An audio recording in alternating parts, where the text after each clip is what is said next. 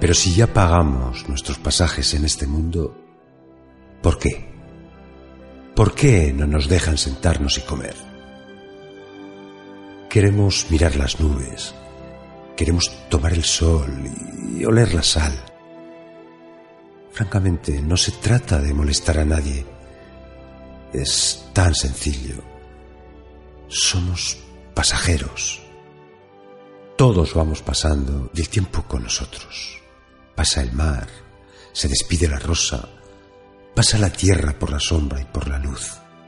Y ustedes y nosotros pasamos, pasajeros. Entonces, ¿qué les pasa? ¿Por qué andan tan furiosos? ¿A quién andan buscando con revólver? Nosotros no sabíamos que todo lo tenían ocupado. Las copas, los asientos, las camas, los espejos, el mar, el vino, el cielo. Ahora resulta que no tenemos mesa. No puede ser, pensamos. No pueden convencernos. Estaba oscuro cuando llegamos al barco. Estábamos desnudos. Todos llegábamos del mismo sitio. Todos veníamos de mujer y de hombre. Todos tuvimos hambre y pronto dientes. A todos nos crecieron las manos y los ojos para trabajar y desear lo que existe. Y ahora nos salen con que no podemos, que no hay sitio en el barco. No quieren saludarnos, no quieren jugar con nosotros.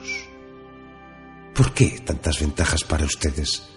¿Quién les dio la cuchara cuando no habían nacido? Aquí no están contentos. Así no andan las cosas. No me gusta en el viaje hallar en los rincones la tristeza, los ojos sin amor o la boca con hambre. No hay ropa para este creciente otoño y menos, menos para el próximo invierno.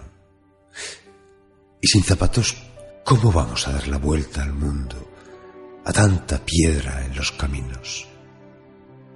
Sin mesa, ¿dónde vamos a comer? ¿Dónde nos sentaremos si no tenemos silla? Si es una broma triste, decídanse, señores, a terminarla pronto. A hablar en serio ahora. Después, el mar es duro y llueve sangre.